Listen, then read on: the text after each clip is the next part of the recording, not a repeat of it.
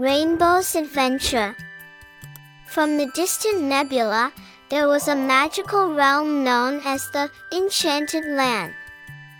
In this beautiful place lived a very special unicorn named Rainbow.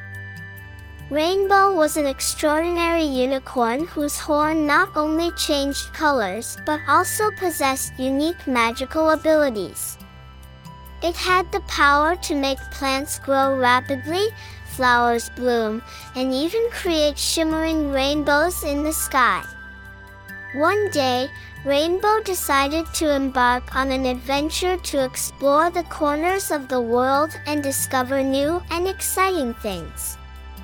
Setting off on its journey, Rainbow flew over a forest where it saw trees of various colors. Rainbow, curious as ever, tried changing its horn to match the colors of the trees. Its horn instantly turned green, brown, and even purple. It looked absolutely fascinating. Continuing its flight, Rainbow soared over the vast sea where it found fish swimming about. Wondering if its magic could make the fish leap higher in the water, Rainbow gathered colorful bubbles.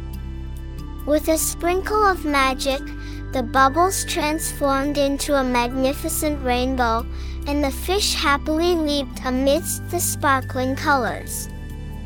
During its journey, Rainbow encountered many animal friends, played together, and shared stories. Each friend looked more beautiful and happier with Rainbow's magical touch. As night fell, Rainbow returned home.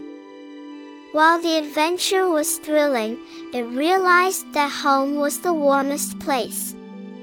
In its home, Rainbow made the surrounding flowers bloom brighter and the stars sparkle even more in the night sky.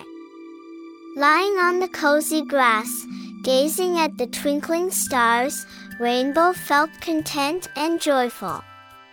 It knew that wherever it went, spreading kindness and happiness made the world a place full of wonder and beauty.